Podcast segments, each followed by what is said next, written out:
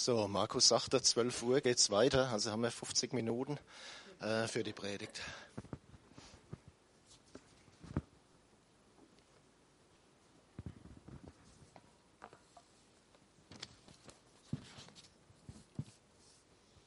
Ja, ich möchte heute gern mal mit euch in das Leben von Samuel reinschauen.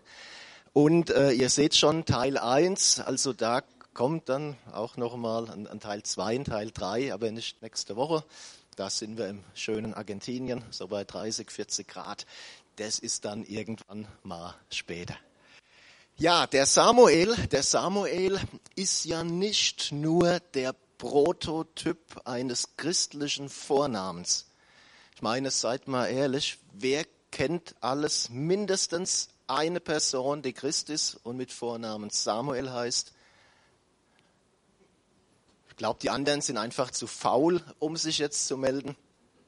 Aber Samuel ist natürlich vor allem ein Prophet aus dem Alten Testament, ein sehr bedeutender Prophet aus dem Alten Testament.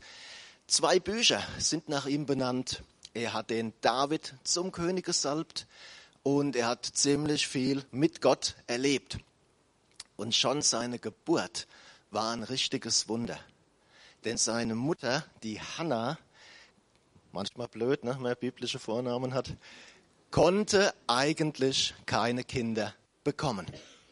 Und da lasst uns mal in den Bibeltext äh, reinschauen For our friends and guests, it's from the first book of Samuel, chapter 1.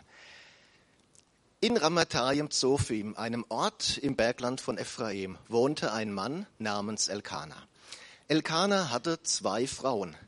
Die eine hieß Hannah, die andere Penina.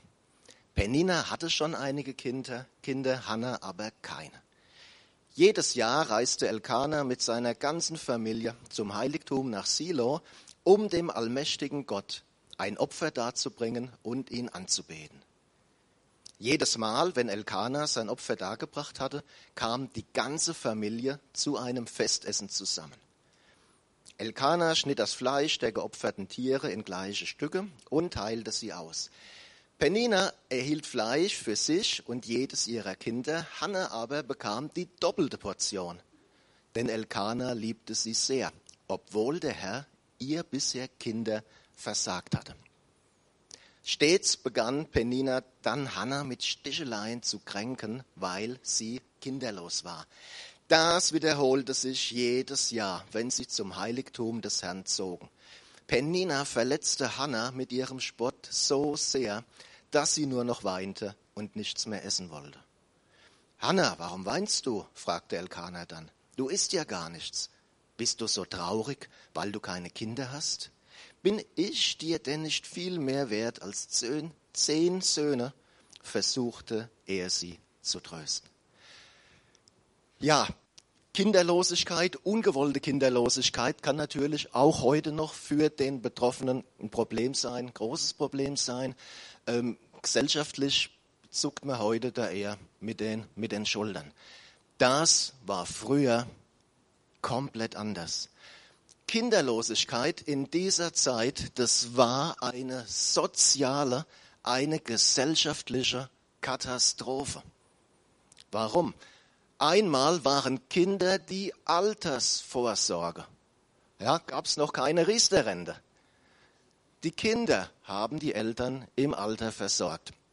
Das zweite war der Wert einer Frau in der Gesellschaft bestimmte sich im Wesentlichen durch die Zahl der Kinder, der männlichen Kinder, um genau zu sein. Und das Dritte, im mosaischen Bund lesen wir, dass einer der, der, der Segen Gottes, einer der Auswirkungen Kinder waren, aber eine der Auswirkungen der Flüche eben Kinderlosigkeit. Ja, das heißt, da war immer so ein bisschen so im Raum, hm, ist da vielleicht irgendwas nicht so okay. Schwierige Situation. Und als ob das nicht genug war, gab es da noch diese Penina, die Hannah das Leben schwer gemacht hat. Es war die zweite Frau von Elkanah. Und bevor jetzt ein paar mit der Stirn runzeln, na, was war denn das für ein Typ? Warum hatte der zwei Frauen? Also das war damals, ich betone, damals vom Gesetz her okay, dass ein Mann mehrere Frauen hatte. Ob das immer so klug war, ist eine andere Frage, denn wir lesen in der Bibel, das gab oft Probleme, Schwierigkeiten und so weiter und so fort. So auch hier. Also liebe Männer, merke, eine Frau ist genug. Die Penina, die hatte das, was der Hannah fehlte, die hatte Kinder und das wusste sie einzusetzen und sie machte Hannah das Leben wirklich zur Hölle. Und an der Stelle, an der Stelle mal eine Frage. Gibt es momentan in deinem Leben eine Herausforderung? Und ich rede jetzt nicht davon, dass nachher der, der Braten gelingt. Ja, das ist, ja, da hilft Gott auch mit.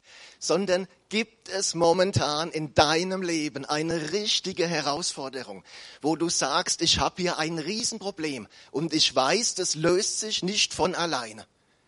Gibt es da irgendwas? Muss sich jetzt niemand melden? Gibt es da irgendetwas? Und die zweite Frage ist, gibt es in deinem Leben auch so eine Penina? Gibt es da jemand, der dir das Leben zur Hölle macht? Vielleicht in der Schule, vielleicht im Beruf, vielleicht sogar in deiner Familie. Und wenn du eine oder beide Fragen mit Ja beantwortest, solltest du jetzt genau zuhören, wie die Hannah mit dieser Situation umgegangen ist. Eines Tages, als Hannah wieder einmal nur mit Mühe einige Bissen heruntergebracht hatte, zog sie sich von den anderen zurück und ging zum Heiligtum des Herrn. Vor lauter Verzweiflung weinte Hannah hemmungslos. Unter Tränen betete sie und versprach dem Herrn, Allmächtiger Gott, du siehst doch mein Elend. Wenn du Erbarmen mit mir hast und mich nicht vergisst, sondern mir einen Sohn schenkst, will ich ihn dir zurückgeben. Sein ganzes Leben soll dann dir, Herr, gehören. Als Zeichen dafür werde ich ihm nie die Haare schneiden. Ja, das war so das symbolische Zeichen für die Gottgeweihten damals, für Personen, deren Leben Gott, Gott geweiht war. Hannah betete sehr lange. Das fiel Eli auf und hielt sie für betrunken und fuhr sie an. Wie lange willst du eigentlich noch betrunken hier herumlungern? Nein, mein Herr, ich bin nicht betrunken, widersprach Hannah. Ich bin nur sehr, sehr traurig. Ich habe dem Herrn mein Herz ausgeschüttet. Halte mich bitte nicht für eine heruntergekommene Frau. Wirklich, ich habe nur aus lauter Verzweiflung so lange gebetet. Da antwortete Eli, geh getröstet und in Frieden nach Hause. Der Gott Israels wird dir geben, worum du gebeten hast. Hannah verabschiedete sich und sagte, behalte mich in guter Erinnerung. Erleichtert ging sie zu den anderen zurück, sie konnte wieder essen und man sah ihr an, dass sie neue Hoffnung geschöpft hatte. Drei Sachen fallen mir auf. Drei Sachen. Das erste ist, Hannah geht in das Heiligtum. Ich glaube, wir können von der Bibel her wirklich sagen, dass Hannah ein sehr, sehr gutes Verhältnis, eine sehr gute Beziehung zu ihrem Mann hatte. Aber weißt du, manchmal gibt's Dinge, da kann dir kein Mensch helfen. Und da brauchst du Hilfe direkt von Gott. Und diese Hilfe fand Hannah im Heiligtum. Und man kann jetzt fragen, ist Gott, ist er nicht allgegenwärtig? Ja, war Gott nicht auf dem Weg mit dabei oder wenn Hannah gekocht hat oder wenn sie im Zelt war? Ja, ich glaube, auch da war Gott mit dabei. Aber es ersetzte nicht diesen Gang ins Heiligtum. Wir heute haben kein Heiligtum, kein Tempel mehr aus Steinen. Wir haben etwas viel Größeres, etwas viel Besseres. Der Hebräerbrief sagt uns, dass Jesus Christus unser hoher Priester ist, dass er den Himmel durchschritten hat und dass er uns den Weg frei gemacht hat in das himmlische Heiligtum, in das Allerheiligste. Im Alten Testament war genau geregelt, wer ins Allerheiligste konnte, in diese unmittelbare Gegenwart Gottes. Und 99,999 Prozent durften es nicht. Ja? Und, und wenn du mit dieser, mit dieser Gegenwart irgendwas falsch gemacht hast, in der Regel war es das dann für dich gewesen.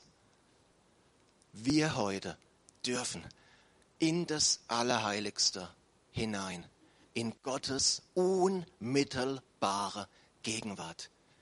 Jeder, der zu Jesus Christus gehört.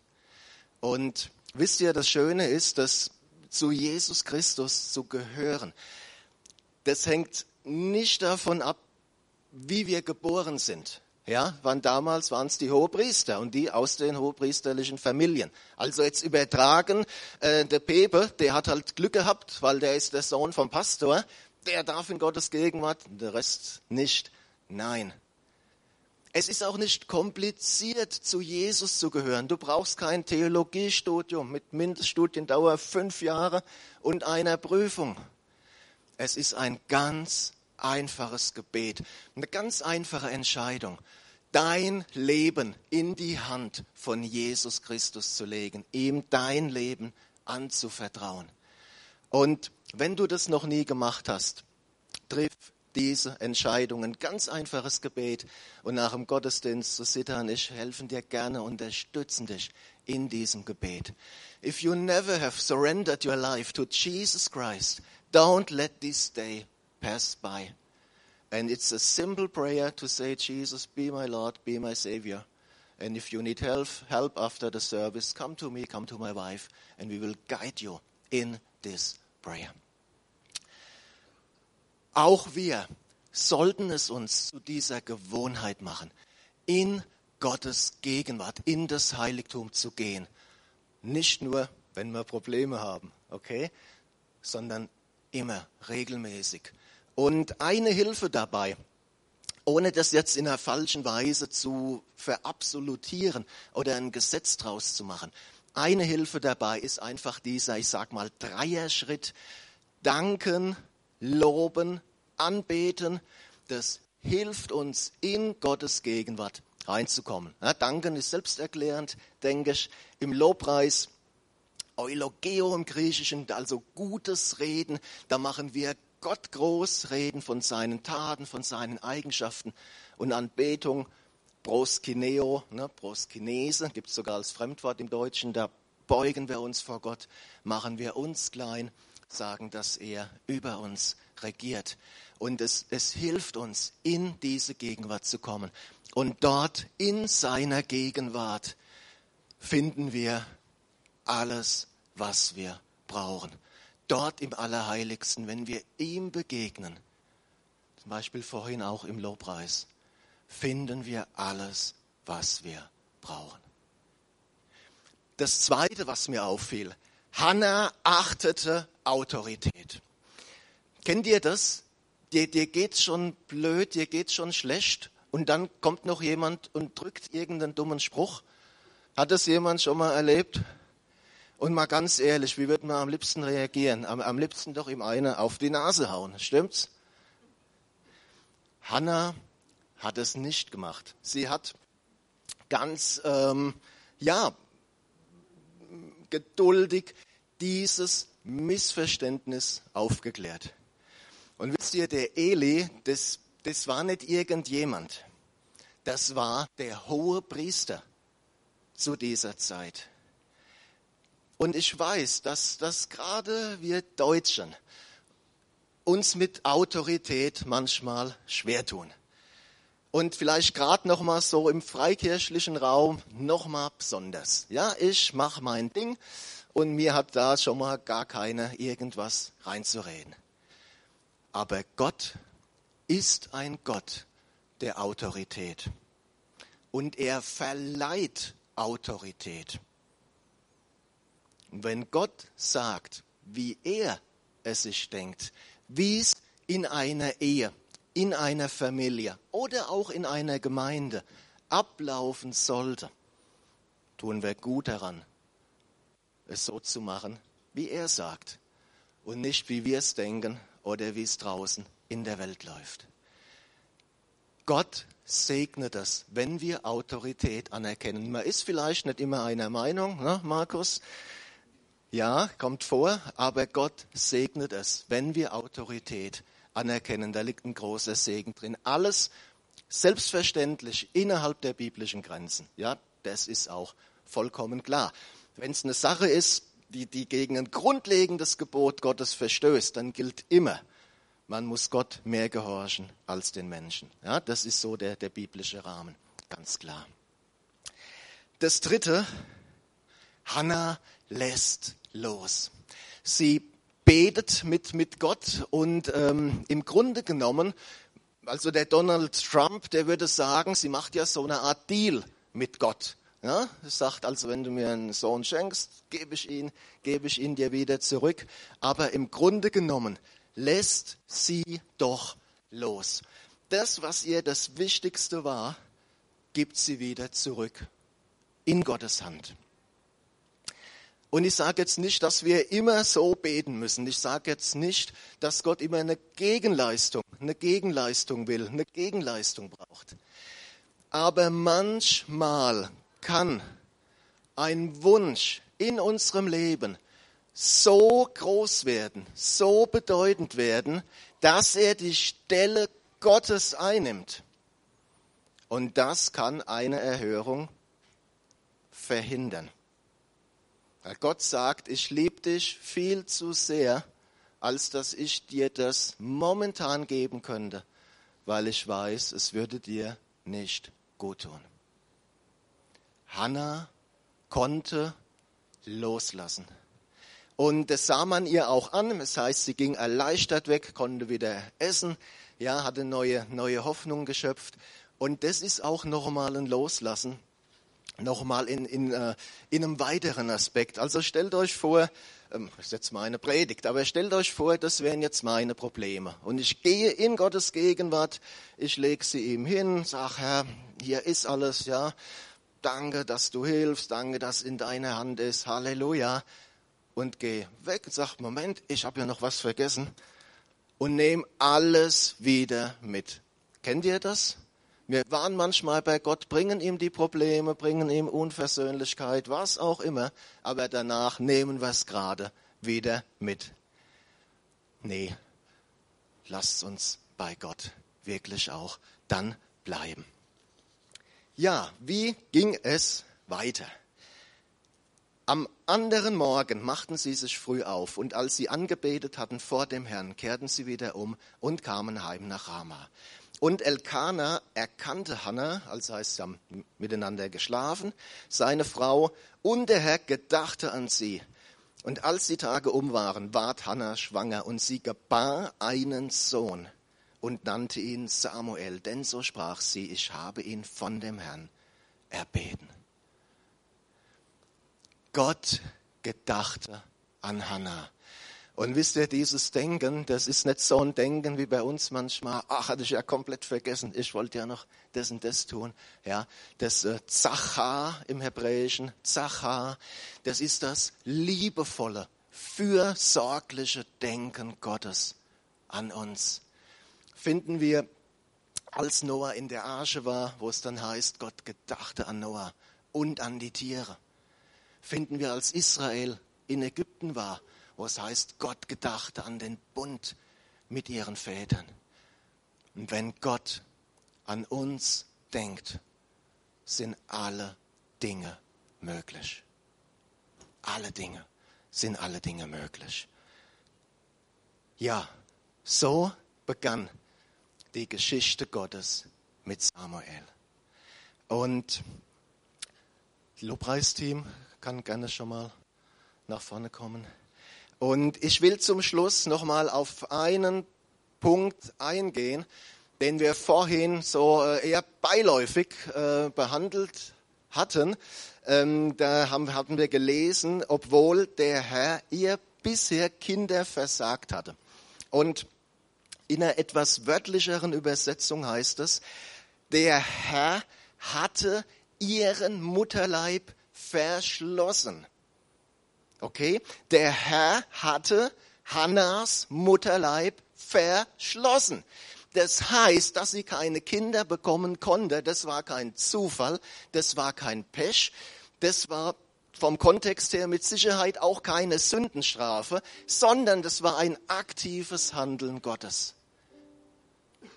Und meine Frage ist, meine Frage ist, wäre das mit Samuel, mit seinem Dienst, mit seinem lebenslangen Dienst als Prophet genauso gekommen, ohne diese Herausforderung, ohne diese Situation?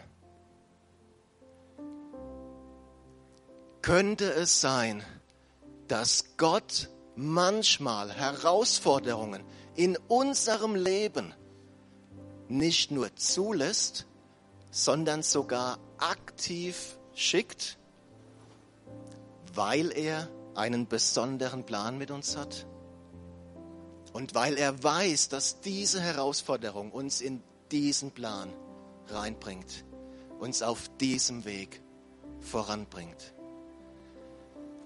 Und wisst ihr, das Beste, was wir machen können, ich habe das das Hannah-Prinzip genannt, uns unseren Herausforderungen zu stellen. Die, die Hannah, die hat nicht gesagt, ach, ist doch alles okay und, und wird schon irgendwie werden. Nein, uns unseren Herausforderungen zu stellen, damit in Gottes Heiligtum gehen, ihm die Dinge zu überlassen und dann zu schauen, was er draus macht. Und ich lade euch ein, aufzustehen und wenn du in so einer Situation bist, dann geh jetzt diesen Weg in Gottes Heiligtum. Leg ihm das hin, was dich belastet. Umstände, Personen, Probleme. Begegne ihm jetzt. Und wenn du sagst, ja, aber ähm, da ist das und das in meinem Leben, wie, wie, wie kann ich Gott begegnen? Dann sag es ihm auch. Bitte ihm um Vergebung. Jesus hat den Weg frei gemacht und er reinigt uns, er sagt sein Wort. Komm jetzt in Gottes Gegenwart. Komm jetzt, dreht jetzt in seine Gegenwart.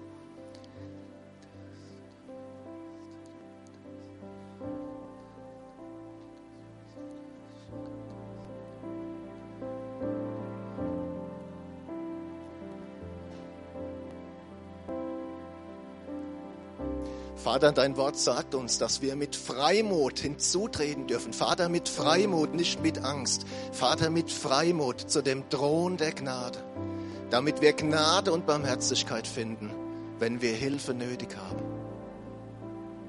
Vater, und geh du jetzt durch die Reihen. Jesus, berühre du jetzt jede Person, die hier ist. Herr, schenk du Befreiung, wo Gebundenheiten sind. Herr, schenk du Öffnung der Gefängnistüren, wo Menschen gefangen sind. Jesus, verwandle du Traurigkeit in einen Freudentanz. Heiliger Geist, fließe du, fließe du jetzt hier, überfließend, überströmend. Jesus, verändere du jetzt Menschenherzen, verändere du jetzt Menschenleben. Herr, schenk du neue Hoffnung, wo keine Hoffnung da war. Jesus, schenke du Leben, wo Tod war. Jesus, du bist unsere Hoffnung, unsere lebendige Hoffnung. Wir loben und preisen dich, Herr, jetzt und alle Tage.